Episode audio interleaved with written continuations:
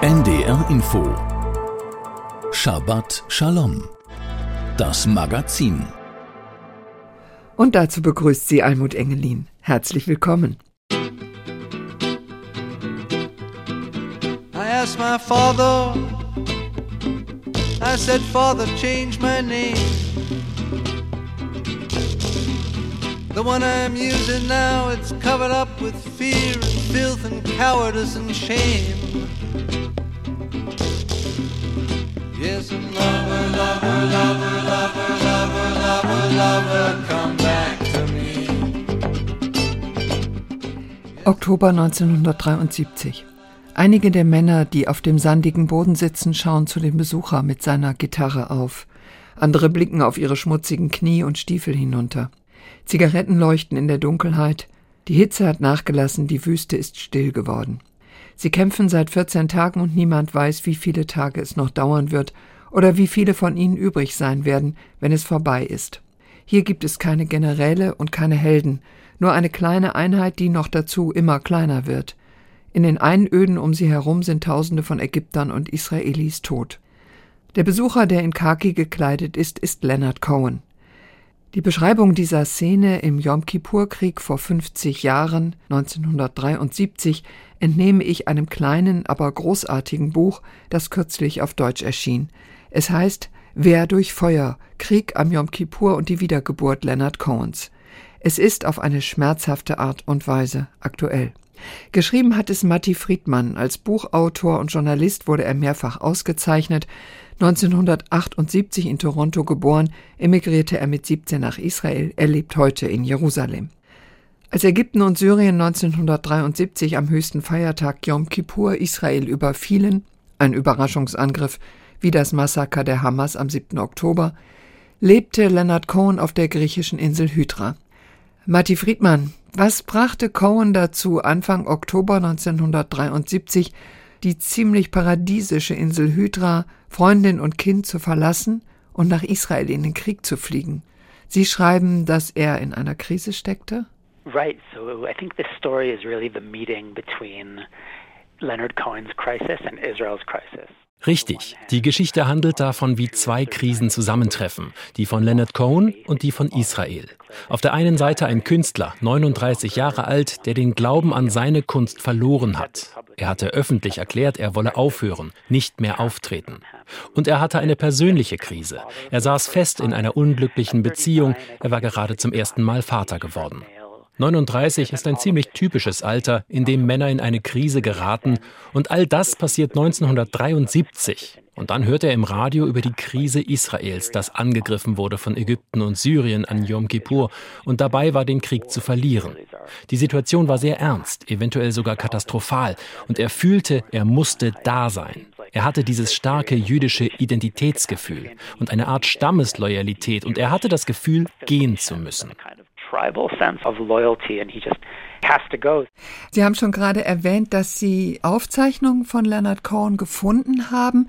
Seine Tournee zu verschiedenen Einheiten der IDF, der israelischen Armee, die ist ja nicht dokumentiert und Cohen sprach fast nie darüber. Also was alles waren Ihre Quellen für dieses Buch? When I started out, I had a big problem, which was that I had no idea what Leonard Cohen had experienced. Als ich begann, hatte ich ein großes Problem, denn ich wusste nicht, was Cohen in diesem Krieg erlebt hatte. Die Erinnerung an diese Tournee lebte in Israel fort auf eine sehr inoffizielle Art. Also suchte ich Soldaten und Soldatinnen, die ihn erlebt hatten. Sie hatten Fotos in ihren privaten Fotoalben. Nun waren sie über 70 Jahre alt. Ich suchte sie jahrelang in ganz Israel. Und dann, wie durch ein Wunder, fand ich ein Manuskript, das Cohen direkt nach seiner Heimkehr aus dem Krieg geschrieben hatte. Es war kein Tagebuch, sondern ein erster Versuch, das Erlebte zu verarbeiten. 45 Schreibmaschinenseiten und sie lagen in einer Kiste in einer Universitätsbibliothek in Hamilton in Kanada, nahe Toronto. Dieser Fund war das große Glück und er wurde Teil meines Buches. Der Leser kann direkt Leonard Cohens Stimme hören und mit seinen Augen sehen, was er erlebte. Er wurde von anderen Musikern mitgenommen und war quasi Teil des Musikchors der Armee. Wie muss man sich denn so eine Tournee praktisch vorstellen? Cohen was Cohen war direkt an der Front. Ich sprach mit Musikern, die mit ihm unterwegs waren, und die sagten, sie fuhren nachts im Jeep durch die Wüste, und wenn sie irgendwo ein paar parkende Panzer sahen, stiegen sie aus und fragten die Soldaten, ob sie etwas Musik hören wollten. Wenn sie Ja sagten, bauten sie eine Bühne aus Munitionskisten und die Jeep-Scheinwerfer waren die Beleuchtung. Cohen stieg auf diese Bühne und sang Suzanne. Manchmal waren es ein paar Dutzend Soldaten, manchmal nur fünf, manchmal 200.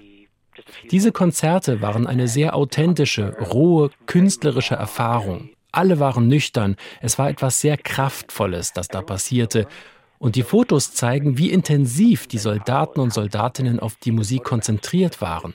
Und Cohen schien auch irgendwo anders zu sein. Und dieses Kraftvolle, was da passierte, das muss es wohl gewesen sein, was dann dazu führte, dass Cohen sich in seiner Kunst wieder sicher fühlte und ihm erlaubte, wieder zu singen. Wie reagierten die Soldatinnen und Soldaten auf ihn und auf diese Lieder wie Suzanne oder So Long Marianne oder Bird on the Wire? Für viele Soldaten und Soldatinnen, die ich als Großeltern interviewte, war es eine der intensivsten Erinnerungen an den Krieg. Und ein Teil davon war Cohns Persönlichkeit und wie er sich emotional mit dem Publikum verband. Ein anderer Aspekt war, dass er so fremd war. Er war nicht aus Israel. Er kam aus der großen Welt und sang auf Englisch und seine Lieder schienen nichts mit dem Krieg zu tun zu haben. Tea and Oranges that came all the way from China. Das ist alles weit weg vom Sinai im Yom Kippur-Krieg. Was konnte er seinem Publikum geben, irgendwo in der Wüste? what Cohen ended up giving them, I think, is you know, a reminder that there's a world outside the war. Was Cohen ihnen geben konnte, war die Erinnerung, dass es eine Welt jenseits des Krieges gab, dass Menschen außerhalb Israels an sie dachten. Kunst kann Menschen jenseits von Geografie und Sprache berühren. Viele Soldaten sprachen kein Englisch und er sprach kein Hebräisch, aber es gab eine Verbindung.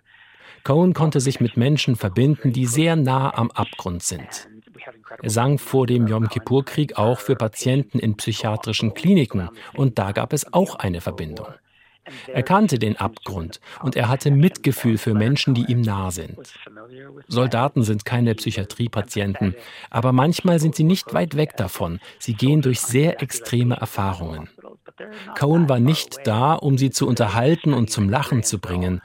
Er verband sich mit ihnen auf einer sehr tiefen Ebene und dafür waren sie dankbar und erinnerten es später. Ihr Buch kommt der Kriegsrealität der jungen Soldatinnen und Soldaten, Piloten, meistens um die 20, sehr nah. Sie beschreiben, was sie bei den Einsätzen kurz vor oder kurz nachdem sie Cohen zugehört hatten, erlebten, oft sehr grausame Erfahrungen. Wieso war Ihnen das wichtig? Es wurde mir sehr schnell klar, dass das kein Buch einfach über Cohen sein konnte, sondern dass es um die Begegnung dieses Künstlers mit dem Krieg ging. Es musste also genauso vom Krieg handeln und von den Menschen, für die Cohen sang. Man würde sonst die ganze Spannung nicht verstehen. Man muss wissen, was die Soldaten und Soldatinnen erlebt hatten, fünf Minuten bevor Cohen auftauchte und was ihnen fünf Minuten später widerfuhr, nachdem er sie verlassen hatte. Es war ihnen und Cohen klar, dass diese Lieder vielleicht das letzte sein könnten, was sie hören. Und diese Wahrheit gab den Konzerten ihre Kraft. Wie lebte Cohen denn in diesem Krieg? Hatte er die gleichen Bedingungen oder andere Bedingungen als die Soldatinnen oder andere Musiker, die kamen, um für die kämpfenden Männer und Frauen zu singen? Die anderen Musiker, die dabei waren, erzählten, dass man versuchte, ihn besser zu behandeln. Er war ein internationaler Star und er sollte nicht im Schlafsack auf der Erde schlafen. Aber sie sagten mir, er habe das nicht akzeptiert und schlief genauso wie sie auf der Erde bei den Soldaten. Er war auch fast wie ein Soldat gekleidet. Er bekam keine Rockstar-Behandlung. Rockstar treatment during the war, no. Sie schildern, wie Cohns Song Lover, Lover, Lover im Krieg zu entstehen begann. Wer ist der Lover, an den sich das Lied richtet? Lover, come back to me. There's an argument about that, and I think there are es gibt darüber eine Kontroverse. Man kann es sehr verschieden interpretieren. Zunächst geht es um einen geliebten Menschen, den der Soldat vermisst. Auf einer tieferen Ebene bezieht Cohen sich auf jüdische Texte, in denen Gott als Geliebter angesprochen wird, wie zum Beispiel im Lied der Lieder, dem Hohelied Salomos, ein Liebesgedicht, das gedeutet wird als Parabel für die Beziehung zwischen Gott und dem Volk Israel. Cohen war gut vertraut mit jüdischen Quellen und Schriften. Er wuchs in einer sehr gelehrten jüdischen Familie auf. Wenn wir dieses Lied als Kriegslied verstehen, das auf einem israelischen Luftwaffenstützpunkt geschrieben wurde für junge Piloten, können wir es verstehen als den Schrei eines Soldaten nach Gottes Anwesenheit. Es gibt nicht viele Menschen, die Gott so sehr brauchen wie ein Soldat, der gerade in den Kampf geht. Und das hört man in dem Song. Am Ende des Liedes gibt es eine Art Segen für die Soldaten, dass das Lied sie schützen möge. War Cohen da wieder angekommen bei seinen Wurzeln, dass er einer Familie von Kohen entstammte, die im jüdischen Tempel die Priester waren, die den Segen sprechen? Menschen dieses Namens haben bis heute eine Sonderstellung in jüdischen Gottesdiensten. Yes, I think that's part of what's going on. So Cohen is a Cohen. If you meet someone whose name is Cohen, it means that they're almost certainly descended from the priests in the temple in Jerusalem, the temple that was destroyed. Ja, ich glaube, etwas in der Art passierte. Er war ein Kohen. Wenn du jemanden triffst, der so heißt, bedeutet das, dass er fast direkt abstammt von den Priestern im Tempel in Jerusalem, der im Jahr 70 zerstört wurde. Das hebräische Wort Kohen bedeutet Priester. Heute geben die Kohanim vor allem den Priestersegen, 15 Worte. Es ist der Versuch, den göttlichen Schutz für die Gemeinde herbeizurufen. Möge Gott dich segnen und behüten. Es steht im Buch Deuteronomium der Bibel. Dieser Segen ist die Aufgabe des Priesters im Judentum. Leonard Cohen war der jüdischen Gemeinschaft entflohen.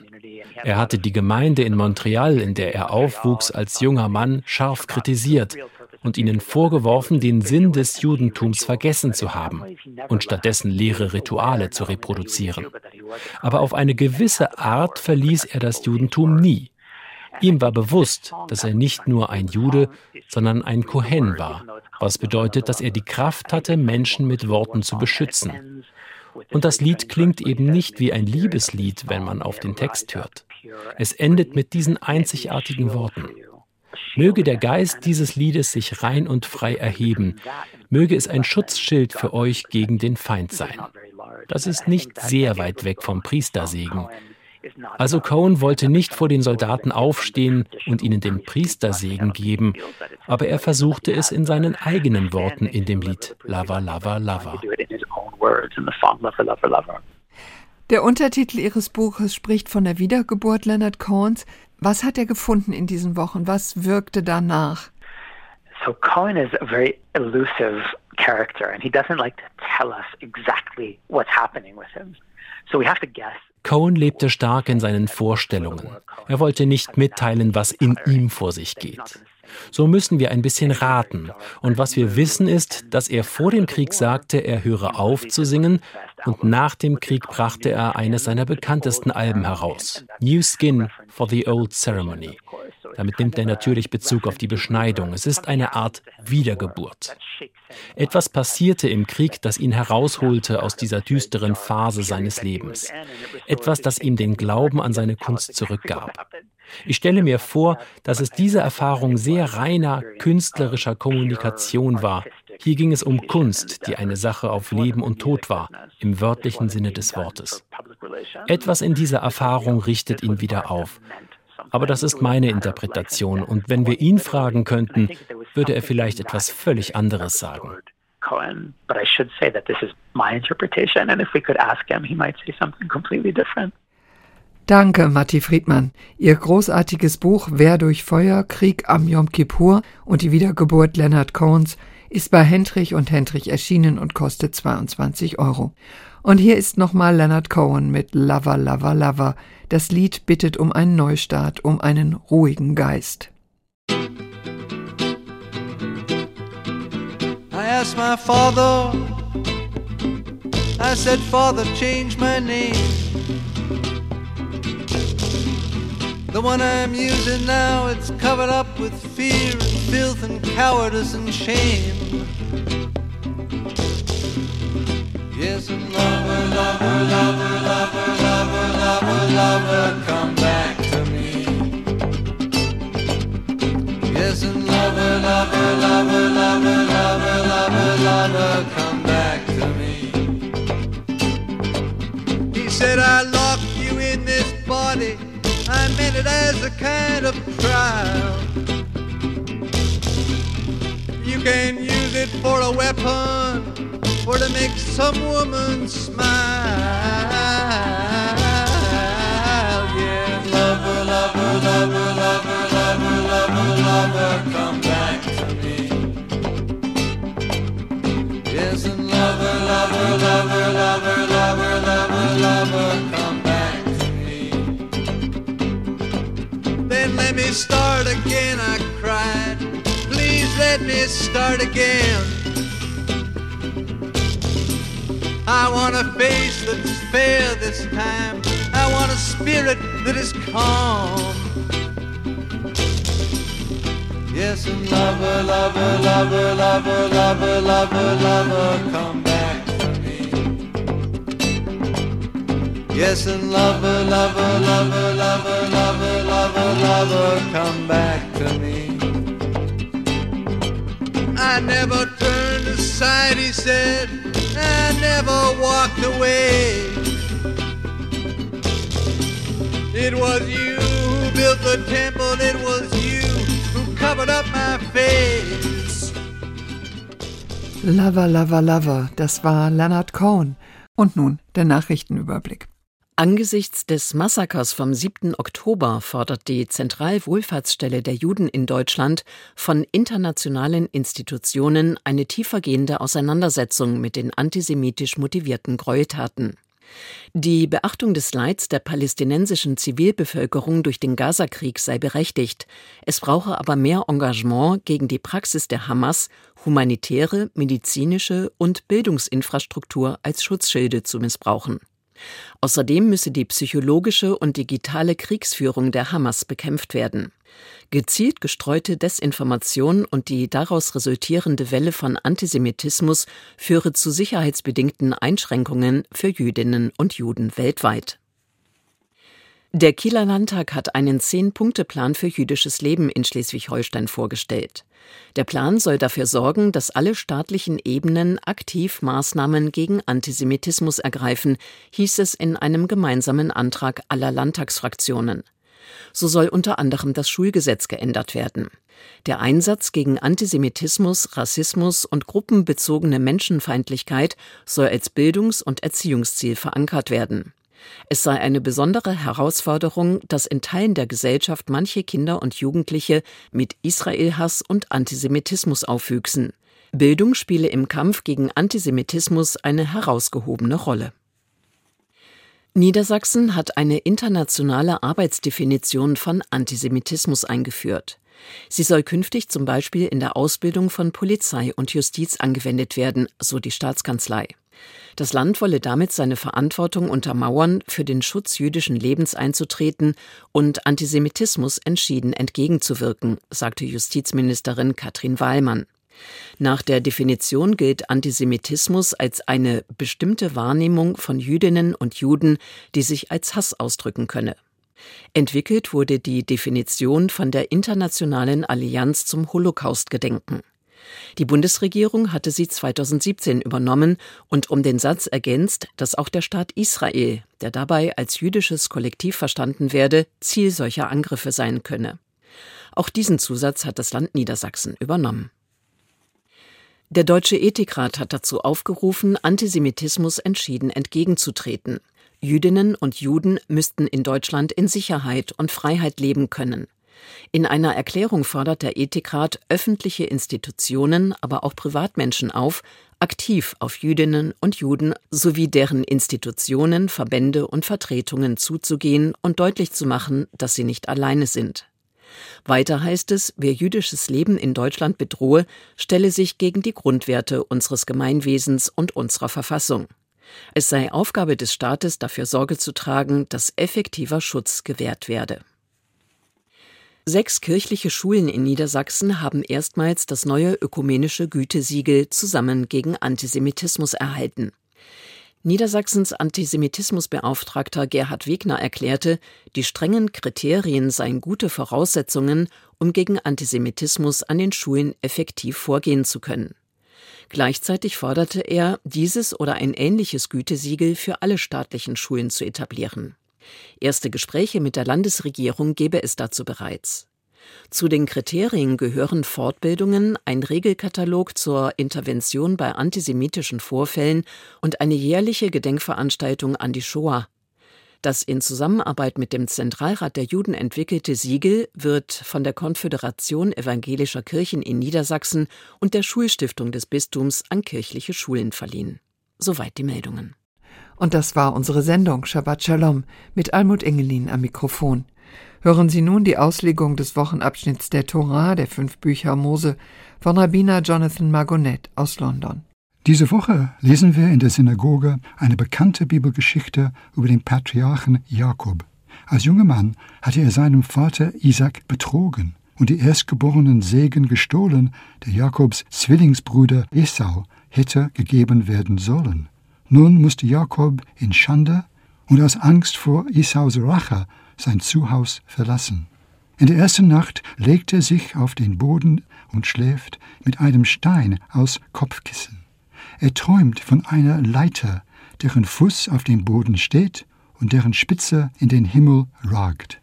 Engel steigen die Leiter hinauf und hinunter, und Gott steht oben. Obwohl Jakob einer unbekannten Zukunft entgegensieht, verspricht ihm Gott im Traum ein Land, das eines Tages ihm gehören wird, und eine eigene Familie, die für alle Völker der Welt ein Segen sein wird. Jakob hätte den Traum durchaus abtun können aus Wunschdenken eines jungen Mannes, der seinen Weg im Leben verloren hat. Aber dieser Traum wird ihm auch recht halten, bis er 20 Jahre später tatsächlich nach Haus zurückkehrt dann wird er ein durch Erfahrung gereifter Mann sein. Er wird wohlhabend und das Oberhaupt seiner eigenen großen Familie sein. Aber das alles liegt in Jakobs Zukunft.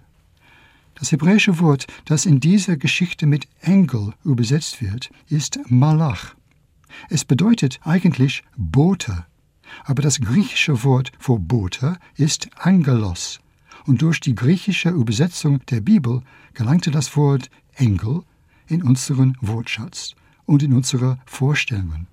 Die Bibel unterscheidet im Allgemeinen zwischen menschlichen Boten und göttlichen Boten. Aber die Menschen in den Bibelgeschichten, die einem Boten begegnen, haben manchmal Schwierigkeiten, einen göttlichen von einem menschlichen zu unterscheiden. Es ist, als würde die Bibel darauf hinweisen, dass die Welt tatsächlich von Engeln bevölkert sein konnte wir aber nicht immer erkennen, wer und was sie sind. Es können normale Menschen sein, die uns eine notwendige Botschaft überbringen, auch wenn wir dies zu diesem Zeitpunkt nicht erkennen können. Deshalb verwenden die Psalmisten manchmal ein bekanntes menschliches Bild für die Hilfe, die wir von Gott erhalten. Zum Beispiel, der Herr ist mein Hirte, mir wird nicht mangeln. Das deutet darauf hin, dass jeder, der uns auf unserem Lebensweg hilft, den Weg zu finden, im Grunde ein Engel ist. Aber das funktioniert in zwei Richtungen. Wir sind nicht nur Empfänger dieser Unterstützung. Wenn Schutzengel selten und nicht immer erkennbar sind, müssen wir möglicherweise selbst einige ihrer Aufgaben und Verantwortlichkeiten zugunsten anderer übernehmen. Ein anderer Psalmist sagt zu Gott, Du tust deine Hand auf und erfüllst alles, was lebt, mit Wohlgefallen. Das bedeutet jedoch nicht, dass wir dies einfach Gott überlassen sollten. Es sind unsere Hände und Füße, die Gott für diese Aufgabe nutzen kann.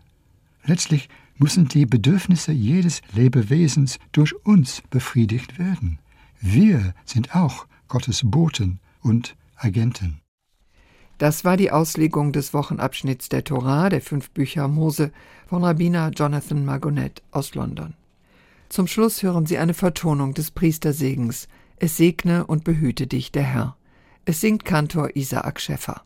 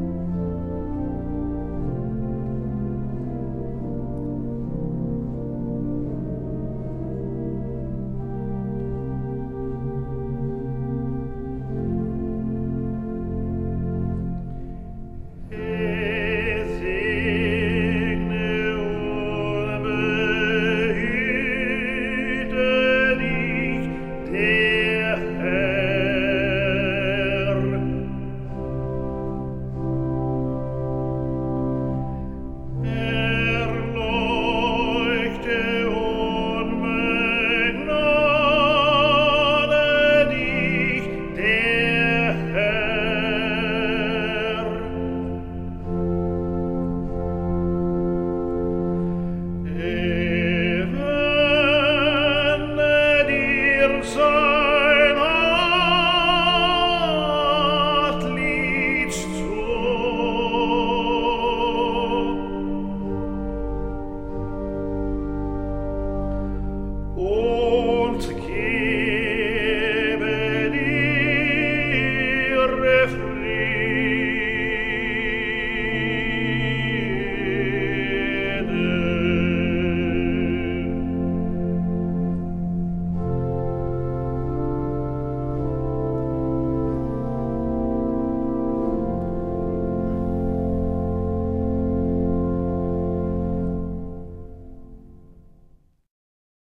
Shabbat Shalom, das Magazin aus dem jüdischen Leben. Jeden Freitag auf NDR Info.